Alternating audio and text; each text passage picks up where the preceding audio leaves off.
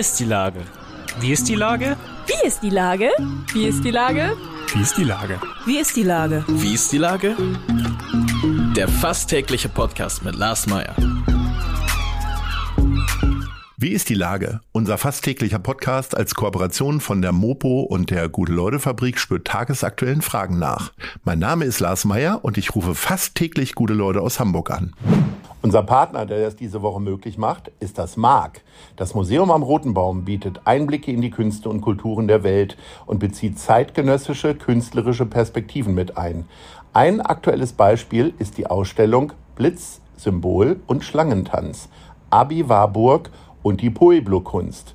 Sie zeigt ein Kapitel der Geschichte der Native Americans sowie Facetten aus dem Leben und Wirken Abi Warburgs. Das war Werbung. Herzlichen Dank.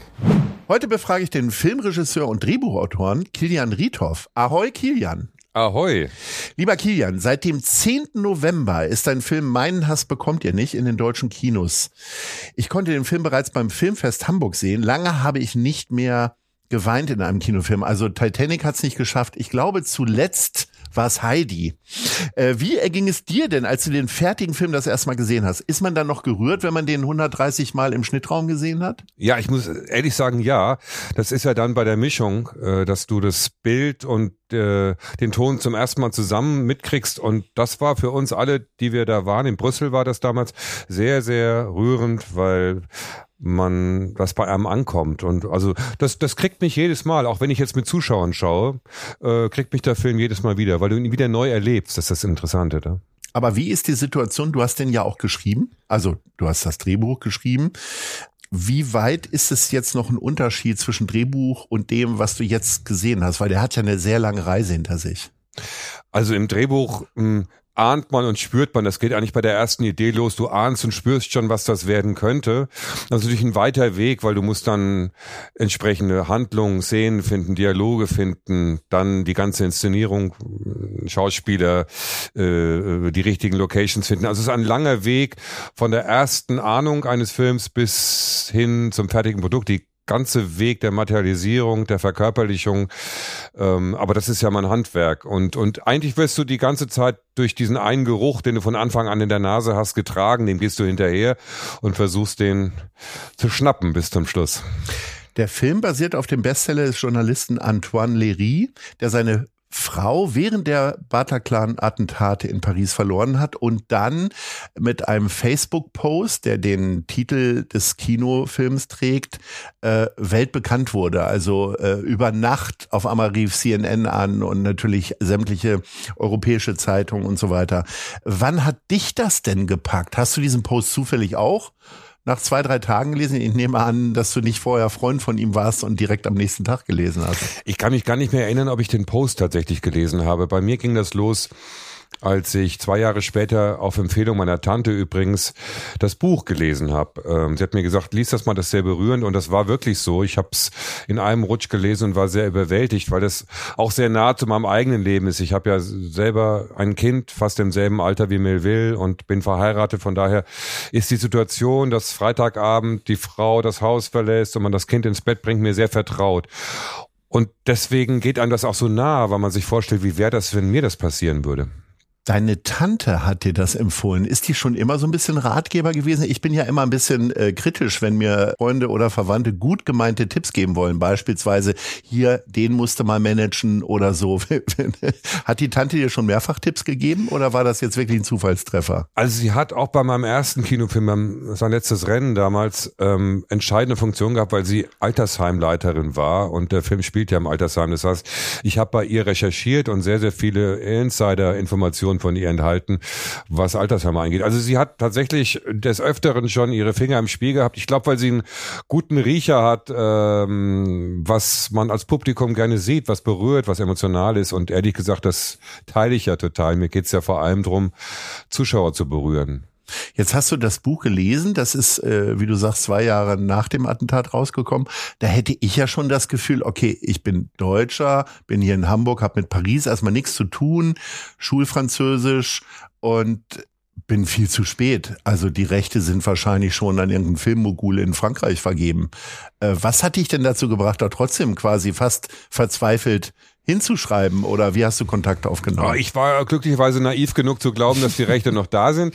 Dann haben wir über meine Agentur nachfragen lassen. Das war auch so. Antoine war sich auch gar nicht sicher, ob er sie überhaupt vergeben wollte, ob er daraus einen Film sehen möchte. Und ähm, dann waren sie frei. Wir sind hingefahren, meine Produzentin Janine Schakowski und ich, und haben ihn getroffen. Und äh, ich glaube, was er ganz gerne mochte, war, dass wir nicht direkt aus Paris stammten. Es waren ja auch viele französische Produzenten daran interessiert, sondern dass wir einen gewissen Abstand zum Geschehen haben, um das Ganze mitfühlend, aber nicht gefangen im Ereignis erzählen zu können. Der Film ist ja alles nur nicht reißerisch. Also er ist sehr in Moll gehalten, sage ich mal. Und äh, im Grunde, mh, also das Attentat selber dauert ja ein paar Minuten, bis es dann wirklich passiert. Es ist aber eigentlich nichts zu sehen. Also bis auf später, dass er sich selber die Schüsse im Internet anguckt. Äh, war das für dich von vornherein klar, tatsächlich auf sowas zu verzichten? Also es war tatsächlich ein Wunsch von Antoine, aber ähm, wir haben das völlig geteilt, weil wir das gerade das Bestechende an dieser Erzählung finden, dass sie ganz subjektiv aus der Sicht der Familie ähm, geschieht und dass wir hier erleben können, was Terrorismus bedeutet, nämlich eine äh, sehr antifamiliäre Tat. Ja, sie trifft die Familie, also das, was uns am liebsten ist, das Intimste von uns. Also das war uns sehr, sehr lieb. Und ich meine, im Grunde genommen geht es ja genau darum, dass eine Familie es schafft, obwohl sie die Mutter verliert, tapfer zu sein, sich nicht unterkriegen zu lassen, sondern dem Hass eine menschliche Antwort entgegenzusetzen. Und deswegen war die Perspektive für uns unumstößlich. Darum geht's ja gerade, dass wir in der Familie die Antwort auf diese schreckliche politische Tat finden können. Der Film ist ja fast ein Kammerspiel. Es spielt sehr, sehr viel in der Wohnung, die dann irgendwann fast klaustrophobisch eng wird, äh, zumindest für den Protagonisten und seinem Sohn Melville.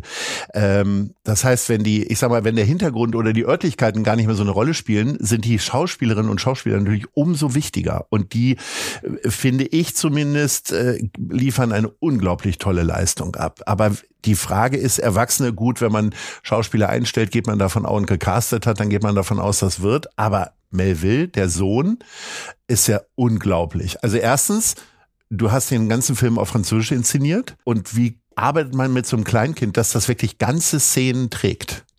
Also das war für uns davor auch noch ein Buch mit sieben Siegeln. Man schreibt das so im Drehbuch hin und hofft dann das Beste, aber wenn es dran geht, dann eine Schauspieler zu finden, dann dann ja, wird einem das nochmal ganz neu bewusst, wie schwer das ist.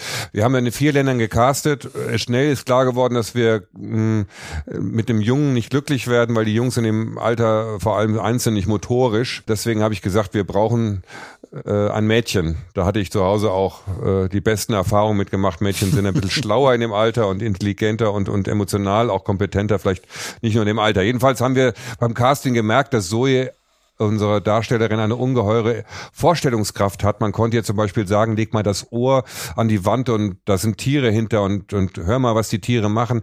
Und dann konntest du alles in ihren, in ihren Augen sehen. Und das ist äh, außergewöhnlich. Und dann haben wir eigentlich nur noch ähm, sie sehr lange vorbereitet, meinen Kindercoach Numa Boji. Und wir haben kleine Geschichten hinter den Szenen erfunden, so dass wir ihr manchmal sagten, nicht der Papa ist böse auf dich, sondern der Wolf klopft an die Schranktür. Und dann hat sie das gespielt. Also eigentlich wie bei einem Schauspieler, nur auf Kinderniveau. Äh, du hast ja schon gesagt, dass es der, der Wunsch des Journalisten war, keine äh, Schießereien oder das Attentat irgendwie groß zu zeigen. Wie viel Einfluss hat er denn insgesamt gehabt? Also hat er sich äh, seine Rolle zum Beispiel auch angucken dürfen oder war er da komplett raus? Nein, er hat uns völlig freie Hand gelassen, hat gesagt, bitte nichts aus dem Bataclan inszenieren das Kind soll jung genug sein und die Wohnung nicht zu groß, dass man ihn nicht für einen Dandy hält, der ja, in Paris lebt, sondern das muss angemessen und realistisch sein. Aber ansonsten hat er sich völlig rausgehalten und hat äh, uns Freiheit gelassen, einen eigenen Film daraus zu machen ich muss ja ganz ehrlich sagen, nachdem ich den Film gesehen habe, äh, nun kennen wir uns schon ein paar Jahre, sind ja auch nicht so weit voneinander entfernt hier in der Schanze. Du wohnst hier in der Schanze, wir haben unser Büro in der Schanze.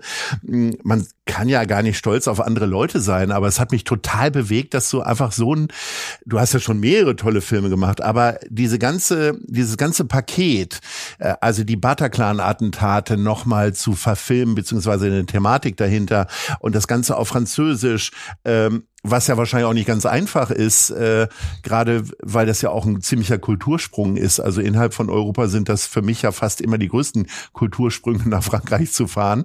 Ähm, was hat das mit dir gemacht jetzt so, gerade weil der Film ja auch sehr viel Applaus bekommen hat und gute Kritiken? Ach, ich freue mich natürlich unglaublich, dass, dass äh, die Reaktionen da sind. Äh, wir hatten beim Filmfest Hamburg ja unsere Premiere mit einem vollen Saal und einer unglaublich innigen Atmosphäre. Gemerkt, dass die Leute sehr dabei blieben und bis zum Schlusston des Abspann, der Abspannmusik sitzen blieben. Das heißt immer, dass man, dass man dann Publikum erreicht und das ist ja eigentlich die Hauptsache. Das, deswegen macht man Filme, ja. Mir hat mal Dieter Pfaff gesagt, Film ist äh, der sehr umständliche Weg, um Liebe zu kriegen. Und die Liebe haben wir bekommen. Von daher bin ich ein sehr glücklicher Mensch. Ähm, dass der, der Film hat ja seine lange Reise gemacht. Wie schnell lässt man das denn los? Also du hast ja schon das nächste Projekt äh, fertiggestellt. Stella ein Leben mit Paula Bär in der Hauptrolle. Äh, liegt das jetzt schon so weit hinter dir, dass du sagst, so alles klar, jetzt warten wir noch ein paar Wochen Kino ab und dann ist gut und dann springe ich in das nächste Projekt, vielleicht auch schon eins wieder, was du inszenieren wirst? Also während man ein Film schreibt oder inszeniert ist, bin ich sehr, sehr drin. Da ist es auch eine zweite Haut. Man lebt dann wirklich drin, Tag für Tag, ist in jedem Detail drin. Das ist ein eigenes Universum. Mit dem Schnitt geschieht es dann, dass man so langsam die Haut wieder abstreift und sich schuppt und dann ähm, ist es bei mir auch ganz gesund, ehrlich gesagt, so, dass ich danach das äh, als gemacht weglegen kann. Also wenn ich jetzt alle Stoffe mit mir rumtrage, Lars, dann, dann werde ich verrückt. Also ich glaube, da ist dann immer Platz für neue Sachen. Aber wie auch. ist das in der Produktion, wenn du sagst, es ist eine zweite Haut? Das ist ja ein richtiges Scheißthema, muss man ja sagen. Ihr müsst ganz viel Tod inszenieren. Es gibt Szenen im äh, äh, Leichenschauhaus oder im Krankenhaus dann und so weiter. Äh, also was machst du dann abends irgendwie? Also so viel Alkohol kann man ja gar nicht trinken, dass man auf andere Gedanken kommt.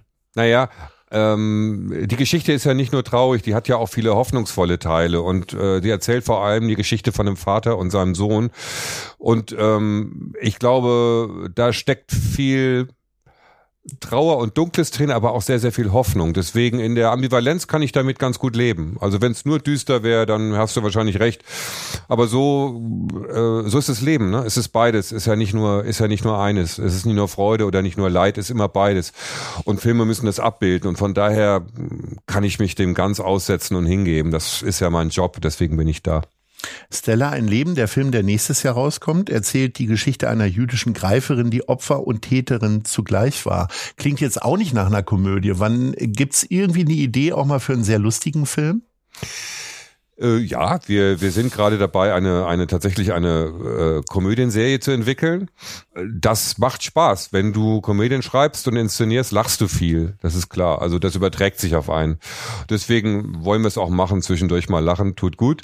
Aber ich liebe die ernsten Stoffe sehr und ich glaube, dass äh, man ernste Stoffe nie verwechseln darf mit Trübsal, sondern äh, solange es berührt und solange Entwicklung da ist und solange man ein Erlebnis hat, und berührt wird im Kino, naja, das ist verdichtetes Leben. Dafür ist Kunst und dafür sind Filme da. Und ja. Du hast ganz viel Zeitgeschichte verfilmt, also die Barschel-Affäre, beziehungsweise dann der Tod von Barschel auch, ähm, Gladbeck, das Entführungsdrama, ähm, jetzt Bataclan. Was könnte dir denn so spontan einfallen? Also soll es ja kein geheimes Projekt äh, sagen, aber was so vielleicht aus den letzten zwei, drei Jahren irgendwann mal verfilmenswert wäre? Gibt's Ideen für eine große Pandemieserie oder äh, wagst du dich an den Ukraine-Krieg dran oder? Also ich glaube, es braucht immer ein bisschen Zeit und Abstand, bis man das beurteilen kann. Was ganz Frisches haben wir kurz drüber nachgedacht, aber jetzt was über den Krieg zu machen, mm, ich glaube, da muss man einen Augenblick wirklich schauen, was macht das, äh, wie geht das durch einen selber durch. Den so ein Vorstellerreflex jetzt einen Pandemiefilm zu machen, ich glaube, wahrscheinlich gibt es ein paar. Ich weiß nicht, ob man das überhaupt noch man sehen will möchte es auch gar gerade. Nicht sehen wahrscheinlich. man hat es ja zwei Aber Jahre lang gehabt. Es sind ja hm. gerade ganz viel so, äh, ich sag mal, Hamburger Krimi-Geschichten irgendwie so im Trend. Ne? Also die diese Sondereinheit, ich glaube, FD 65 hm. ist äh, jetzt gerade erzählt worden in der ARD-Mediathek noch zu sehen, sehr sehr schön. Äh, der Säurefassmörder kommt, glaube ich, Anfang des Jahres. Ähm, die Gördemorde, die jetzt nicht ganz Hamburg sind, aber hier ja auch äh, wichtige Rollen hatten. Gibt's so eine Hamburg-Geschichte, die dir noch so am Herzen liegen würde, auch wenn sie möglicherweise auch schon mal verfilmt wurde? Also was ich toll finde, auf was ich mich freue, ist ja die Kids-Geschichten. Jetzt kommt Luden.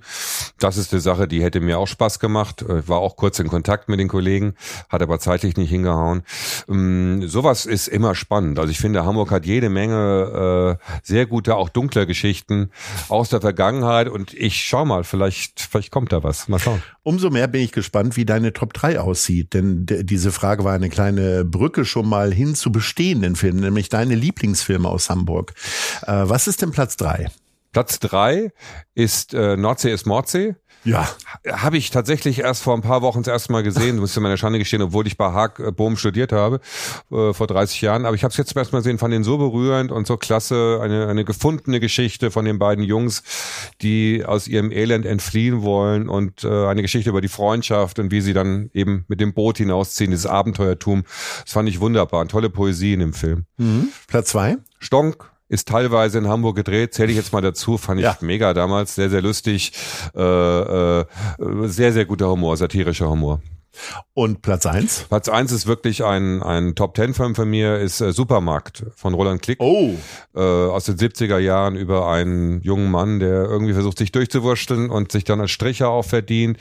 Ähm, das ist auch eine, eine äh, toll aus dem Leben gegriffen äh, und äh, ganz poetische Kamera auch von Just Vacano. Man sieht Hamburg eigentlich äh, noch mehr als Metropol, als es ohnehin schon ist, aber man sieht es wirklich in dem Flair der 70er Jahre, den Isestraße, den Markt dort. Wunderschöner Film.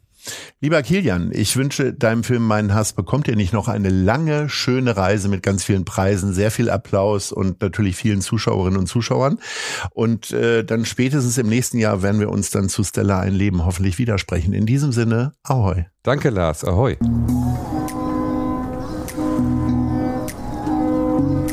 Eine Produktion der Gute-Leute-Fabrik in Kooperation mit der Hamburger Morgenpost.